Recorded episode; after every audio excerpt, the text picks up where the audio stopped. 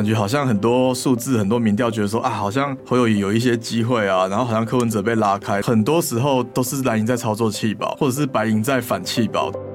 可能是年轻的选民对于这种政治人物转换跑道是比较不太能够接受的，特别是如果你你转换跑道，你又没有辞职，感觉会让他觉得说啊，你好像吃碗内又看碗外这种感觉啊。对柯文哲来讲，以一个一人政党能够打出跟当初国民党展现出来一样的实力，甚至更强，我他的表现已经算是很不错了。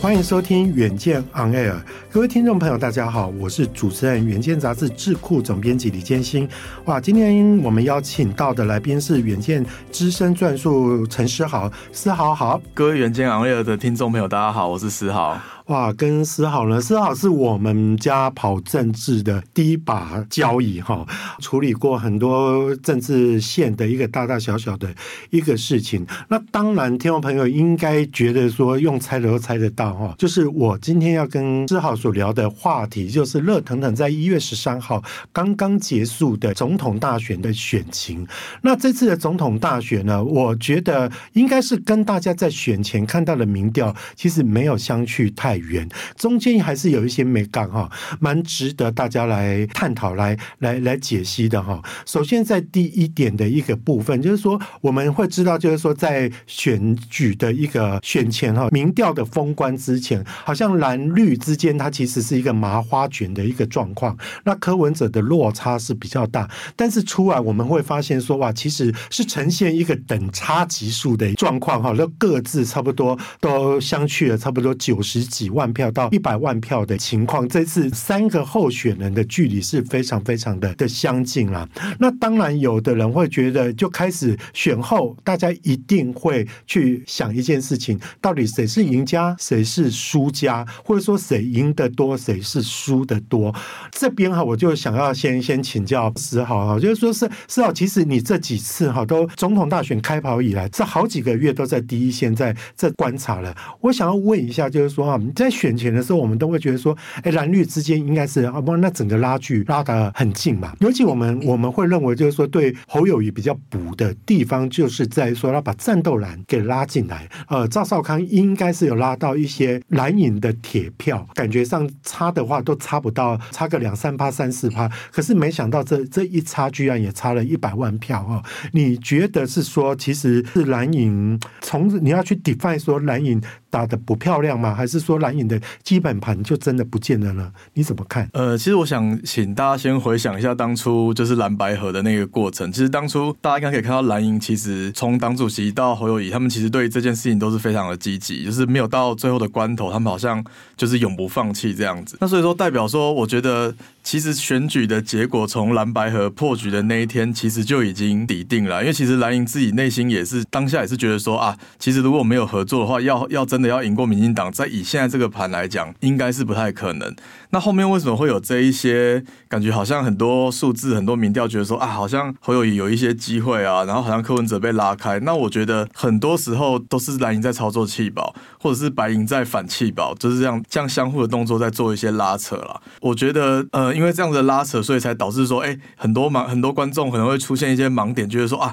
好像选情其实是拉近的，但其实整个态势，我感觉从蓝白合那一天其实就已经做有一个定论了。当然，其实后面还有一些零星的事件啊，像一些呃，可能马英九有讲了一个相信习近平的言论，我想这些这些东西可能会让这个侯友宜的选票，特别是有一些中间在观望的一些选民，可能会把他吓跑这样子。但我觉得整个态势其实从就是蓝白合破局的那一天，整个结果。应该就是就定了，就对了。对对对，是，其实四号讲到一个重点啊，其实我们历届的选举，尤其近几次的选举，都跟一个元素是非常相关的，就是中国的一个议题嘛。嗯、大家记不记得之前啊，蔡小英她整个票数拉到很高，拉到八百一十七万票的时候，其实有一个重点就是周子瑜事件。好、嗯，对，那这一次大家一直在等说哈，有没有让民进党捡到枪？结果那个枪一直没来，就没想到马英九也讲到了，就是。说啊，要相信习近平这样的言论啊，当当然感觉上那个涟漪不晓得有多大，可是事实上，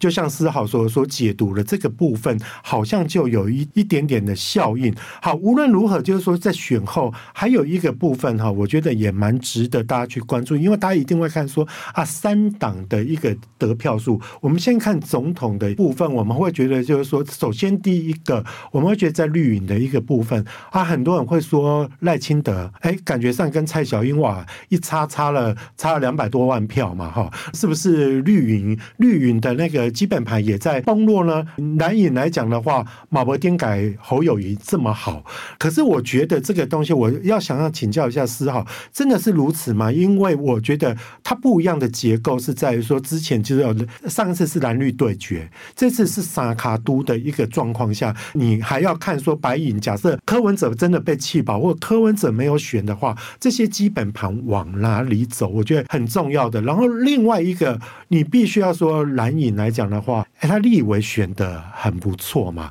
这这也是我我觉得另外一个蛮值得去看的啦。就是说，思豪，那你怎么看？说哈，我们先来看蓝好了，在蓝营的整个大盘哈，他这一次的整个整个民意的结构，他到底要算赢家还是输家呢？呃，以我接触国民党的人来讲，我觉得他们虽然总统大选最后是输了。那其实他们对立委其实还算是可以接受啦，所以我觉得对于他们来讲，应该算是一个六十到七十分的一个成绩单啦。其实蓝至少他们在国会这一次又成为了一个国会的最大党这样子，我觉得对他们来讲，内部多数人还是觉得说啊是一个可以接受的一个结果。值得探讨是说，国民党其实不可以否认，我觉得他还是有一个很稳固的基础，因为其实不管是这一次的这个立委选战啊，然后还有包括一年多前那次六都的选举，也基本上都是蓝营，就是最后是南瓜了很多的选票嘛。走到总统大选这个程度的时候，好像总统大选就会把两岸的论述跟两岸的因素放进来。我觉得国民党目前受制于这个，因为可能选民对于九二共识、对于国民党的论述相较之下是比较不满意的，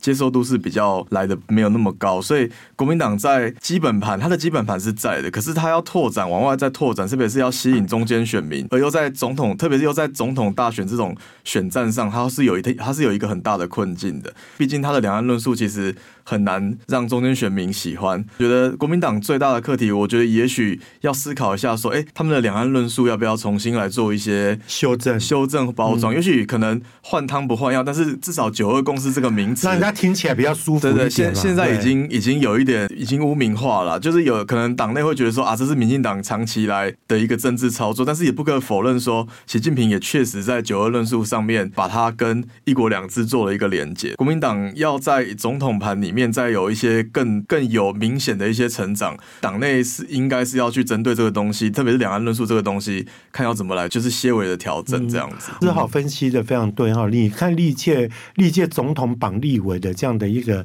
选举当中，你都会发现说，呃，以绿营来讲的话，他总统的票数都可以冲到非常高，但是相对他就算是在 在前几次的一个国会过半的一个状况下，他其实也都是些微的险胜而已，但是。相对的，就是说，在立委在地方盘盘里面，我必须要说后，我我真的觉得蓝营哈，真的是一个非常。具有韧性哈，大家知道我在说哪一个韧哈，不好写的那个韧，那它真的是一个非常有韧性的政党。因为从两千年阿扁当选开始，大家就在说国民党要泡沫化、泡沫化，泡到现在，它其实这个泡泡也还蛮大的，也不是那么容易的的戳破。所以说可以知道，就是说这一次哦，我觉得国民党在几次的选举当中，你会发现说他也是有在蜕变。譬如就是说有一阵子大家都觉得他老 COCO，，可是他其实现在的。青年军也还算是蛮强的状况啦，那只是说，哎，思豪刚刚也给了蓝军的朋友们哈，因为国民党的当局们哈，一个非常好的建议哈，这个部分倒是蛮蛮值得去注意的啦。不过哈，你要说到这个，我觉得这次倒是看到，就是说我们以总统盘来看的话，我们以县市谁领先来讲的话，我就觉得非常非常的。有趣，我们认为说有非常多的是蓝营的大本营里面，其实是赖清德领先的。人台北旗马西亚呢？那新北市哇，那个也令人那种桃园也是赢的嘛，对不对？嗯、也是绿营赢的，就只有在少数花东跟苗栗的一个部分，连台中我们觉得说这次立委最有斩获的一个部分。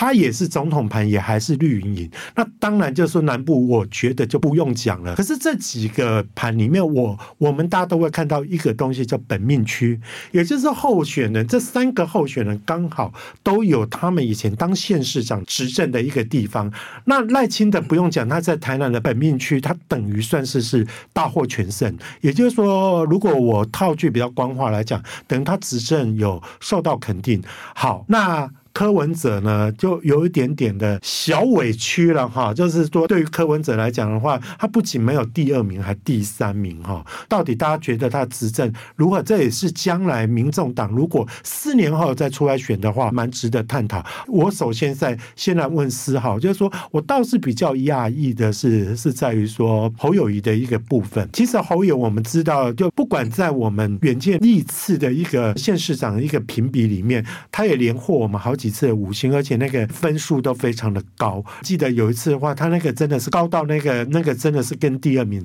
差很多。可是，在这种总统盘，他居然还输给赖清德，而且输为贱哈，就是说感觉上这种本命区不应该输的，这个是一个警讯吗？你觉得呢？我想比较以宏观的一个角度来看呢、其实建兴哥不知道有没有印象？当然，四年前韩国瑜也是遇到同样的状况。是，那其实这几年其实很多。像这种，就是说他可能在一个原位，然后再去绕跑，对，绕跑。像当初王宏威啊，啊，或者说对对对对，朱立伦，就我觉得这种已经形成台湾的一股怎么讲，一个新的一个政治的风气。就是其实选民，特别我觉得可能是年轻的选民，对于这种政治人物转换跑道是比较不太能够接受的。特别是如果你你转换跑道，你又没有辞职，感觉会让他觉得说啊，你好像吃碗内又看碗外这种感觉了。嗯，那我觉得他这一次在新北的得票，我觉得对侯友宜来讲，当然是一个非常大的警讯，因为。我们，呃，我还特地去查了一下，其实他上次他这次拿到的是这个八十六万票，但是他当年连任市长那个时候，他是拿了一百一十五万票。他有两次都有不。对对对对，其实他少的票数真的是蛮多的。那我觉得他自己可能也。意识到这样的问题，他在选后的隔天，就是礼拜天，包括今天礼拜一，立刻上工。对，他安排的行程都是市政行程，去汐止啊、深深坑啊，都是去视察这些公共建设。我觉得他有想要企图，就是啊，把让大家就是唤醒大家说，说哦，他是一个很勤政的市长。那我觉得这个东西可能会是一个未来观察的一个重点。但我觉得其实侯友谊对比当初的韩国瑜，他的至少我觉得他在政绩或者他在过往的表现是好的，所以我觉得要到罢免这个程度，我觉得应该还是。有点难推动了。我个人跟思豪的意见一样哈，就是说很多人都会对比说，因为当然在在选选举的那一天，在一月十三号那天，立刻就有人要组成，就是说要要联署让让侯友谊罢免嘛，要罢免侯友谊。可是我觉得真的难度有点有点难了，因为因为他还是差很远。因为其实哈，你你看像韩国瑜那个时候，不管说不管说他的声浪或者是什么，那整个整个是是非常非常的。你就可以知道，就是说他那个整个整个气势就非常的不如当年。可是我觉得侯友谊的盘还是在，他只不过就是说跟他的顶峰的时候还是还是有一些差距。其实我觉得政治人物也都很聪明，就是说台湾大概都出现了一个你要说惯例吗？还是铁律？就是说哈，你只要是绕跑哇，那你大概你当县市就是该县市的县市民众，其实都会给你拿出棒子哈来来敲打你。所以说我们今天热腾腾不是也有。听说就是说，那阁揆会选谁嘛？大家就会觉得说，现在其实以绿营的最大诸侯陈其迈，你看他这次又八仙过海，可是他立刻就出来说，额外这告对，每一个人都都很害怕这件事情。那像蓝营的卢秀燕，他也立刻出来喊说，哈，哎，不会，不会，不会，不会有这种事情，因为大家都很很担心这种历史再重演，哈。好，然后另外就是说，我觉得我们在谈到柯 P 的一个部分呢、科比这一次的选情有点令我。讶异，尤其在选前的那个凯达格兰大道的那个整个气势，你会发现说很多科粉的自发性那种那种东西，而且我身边很多朋友，我真的觉得有人说科粉跟当年的韩粉有点像，那或许科粉会觉得说你不要污蔑我，那我觉得说没有啦，也没谁在污蔑谁，但问题就是说哈，应该他要讲的就是说科粉也好，韩粉也好，都有一点点的那个激情，有人当然就会说哈，柯粉他们。大部分就是年轻人。那年轻人很多人都会说，因为他政治初恋，好，那政治初恋第一次投票，然后就会期待一个不是老的民进党，也不是老的国民党的时候，那柯比好像带给他们一些希望哈。可是呢，我觉得很多人就会想说，柯比应该四年会再来，因为政党票也拿到了三百多万票，他的那个整个总统票也拿到四百六十几万嘛哈。如果我没有记错，那感觉上那个以一个四年的政党，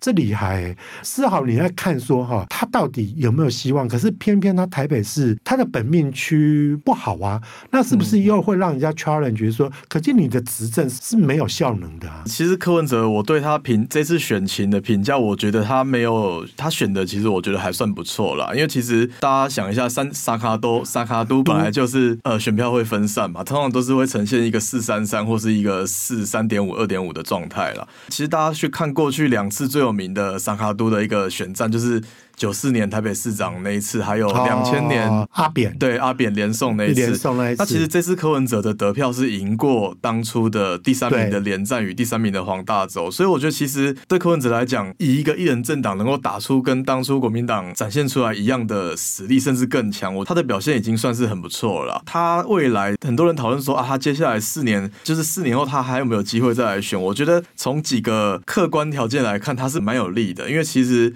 今年多了。一百零二万的第一次的手头组，那四年后这样的 base 应该会更大。那我想年轻人都是柯文哲的基本盘，其实不能说百分之百，但是可能六成到八成的年轻人会比较欣赏柯文哲。那这个是他未来可以。再去跟这两党一搏的一个底气。另外一个还不要忘了，就是说他这一次其实拿到了，可能有帮他累积了一下大概六亿的一个政党补助款。哦，对，所以说也有是是是也有资本了，就对了。因为其实柯文哲他的他的硬伤其实还是在基层的组织啊。那基层组织其实要拓展这个东西就很就是要钱，就是要一些资金，要要有钱有人在那边，平常跟民众有一些交集啊，有一些连接。对对对，那至少他现在手头上有这些。资源在这边，那只是看他这四年能不能再去运用这些东西。那当然，另外一个隐忧其实就是大家讲，就是他对他在台北市的得票数啦。因为其实不只是，其实这个我觉得大家应该也不会太意外，因为其实他在他的任期，特别是最后的四年的时候，他的基本上他的媒体各媒体的满意度都是在低的一个一对，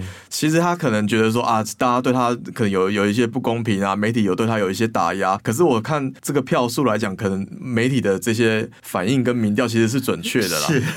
其实他这个东西对他来讲是一个很大的硬伤，因为其实柯文哲很常给人家一种就是说啊，你很会说，你很会把问题点出来，可是哎，你怎么讲了半天，好像你自己找不到什么解决的方法？那你的方法是什么呢？你又讲不出来，那这个东西就会显示说哇，好像他就是一个可能说比做还要更好的一个、呃。说句台语啦，就是说我或许说比较严重，就是扛取搏击。对啊，到底有没有这样呢？哎，是是，所以所以我觉得这东西对他来讲。是一个硬伤，那怎么去给人洗刷这个东西？其实对他讲还是有点困难，因为毕竟未来这四年他可能会处于一个比较没有角色的状态啦。那看他要怎么扭转这个形象。那另外一个东西是，他是一个很靠声量来维持自己的一个一个一个政治人物，他是一个很吃声量的人。未来我想接下来可能大家比较关注的是立法院的攻防，那可能再来又是可能在下一个场选举会是一个六度的选战。那柯文哲在这个上面扮演的角色，可能又相对的比较适式微。他要怎么再去维持他的这个高流量、高高人气？这个我觉得是他们，他跟他的幕僚要去想一下，要怎么来。来来维持的，对，是呃，其实哈，这一次这一次的一总统大选哈，其实很多人都关注到科的这个部分，很少人会关心第三名。但是这次的第三名真的是，因为他只有成立四年，可是他可以拿到这么多的票数，甚至刚刚刚像像思豪讲，他赢过了黄大洲，赢过了当时的。应该第三名是陈履安还是是连宋嘛？哦，连胜，因为连宋连宋啊，对，是连宋嘛。因为第二名是是是是宋楚瑜嘛。对对，然后然后可以你就会知道说他的实实力哈，完全不容小觑。可是民众，而且民众党接下来刚刚四号也有提到，他将会成为他虽然只有八席，但是他会成为关键的小党，大家都要看他的脸色。所以说，这个党主席他操作着很多未来我们在国会政治上。上面的一个非常重要的一环，但是他也是有他的隐忧。就像我刚刚讲说，投给他的年轻人很多是政治初恋，因为他其实他有一些对他又会有一些憧憬，因为会觉得就是说，除了蓝绿之外，我上次就真的听到很多支持他的支持人说。他相对来讲，一直是起来喝狼，然后，然后虽然他也有他的一个问题，他也有他的权谋，可是，可是相对来讲，他就是一个比较有理念、比较有有理想的人。可是呢，呃，我也听过很多人对于他的一个隐忧，就是说，大家会觉得民众党没有人才。那你看看他的这一次上的八席立委，很多人就说他就是一个乌合之众，因为因为来自于四面八方，他没有一个系统性的一个人才。好，在这样的一个东西，它会是个底吗？我觉得还蛮值得大家观察的哈。好，接下来要也最后哈，我们一定也是要再谈谈绿营的一个部分了。赖清德这一次不管他的票数如何，但是他打破了一个民进党，哎，不应该是只有民进党。就自从自从我们一九九二的总统大选，总统大选之后的第一次八年一定会换党做做看。你看一。一九九二，李登辉当了两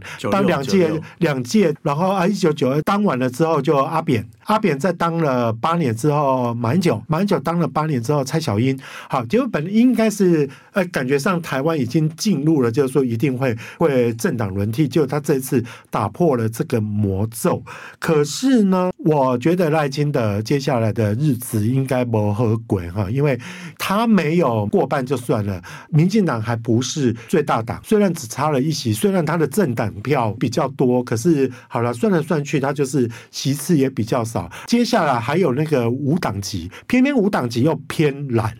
那感觉上在整整个整合起来是一件。非常困难的事情。那因为我比较老了，所以说我见证过那时候阿扁朝小五野大的那个时候，台湾纷乱的情况，就是什么事情哈，大概总统都做不了主的一个状况。思豪，你觉得赖会不会也是一个跛脚总统呢？其实他在那天胜选出来，他先开了一场这个中外的记者会，那场我刚好在那边采访。那我觉得他那场让我的感觉并没有太多的喜悦，而且他的姿态其实放得非常的低。那我觉得他这样的态度就可以。显现出他他面对未来的一个困境啊，因为首首先当然就是说，我们可以大家其实中外的媒体大家都觉得说他接下来可能是一个内忧外患的一个状态。那当然对内最重要当然就是国会没有过半这个东西，国会没有过半这东西，当然就是以后他可能在政策一些推动上面必须要跟在野党来做一些合作了。呃，目前看起来他其实跟民众党合作的机会也许会大一点。那这个东西可能就是牵涉到两党之间的一些一些协调，因为其实民众党毕竟它有一个关键的少数。那我赖清德手上有一些这个行政部门，那会不会来做一些交换，或是做一些做一些协调？我觉得这是可以观察的一个点啦。那我觉得对外这个是一个比较严重的一个问题，因为其实，在选前，其实国台办已经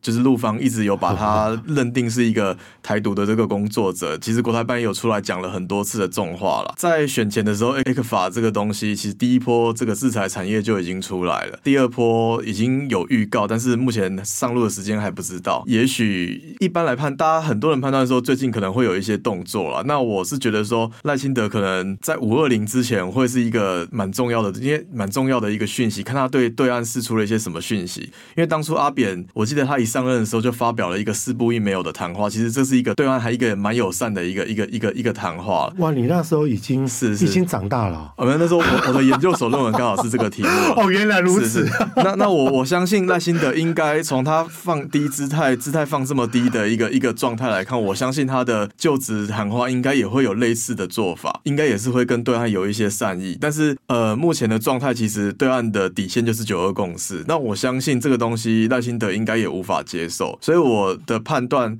在赖清德有释出善意，但是又无法接受中共底线的条件下，状况应该是跟现在不会有太大的落差，可能会差一点点，但是我觉得不还不至于会到非常紧张的一个状态。这个状态对于他的施政来讲，已经是一个非常大的一个困扰，因为毕竟等于就这等于就是等于就是两岸持续的停滞，没有任何的交流。那要怎么突破这个困境，就是一个他很大的难题。那加上他内政方面，他可能又要面临国会没有过半，就是朝小野大的一个状态。所以我相信他未来的这个四年应该是一个非常非常艰困的一个一个时光。对，是，而且我觉得思浩讲的真的很对哈，因为因为我身边的绿营的支持者真的打个马博公正华裔，就会觉得很烦恼啦。我我觉得外患的一个部分哈，我不是不担忧，而是在于就是说，其实赖清德，因为他他就是一个务实的台独主义者，所以说刚开始他出来选的时候，我们就知道说，如果他选上，一定会面临这样的一个问题。倒是内忧的部分哈，尤其我们如果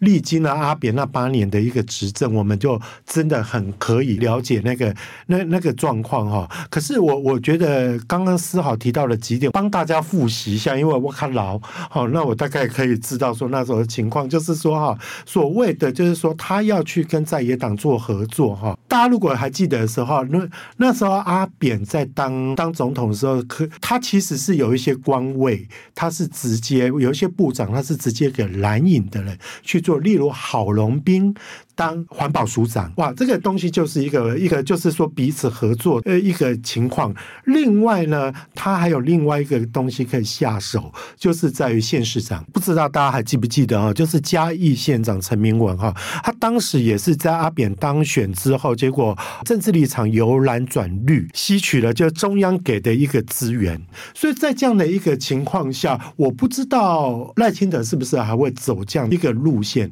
然后另外一个东。东西就是说，我觉得比较担心的啦。可是也有很多人在为绿营献策，就是说，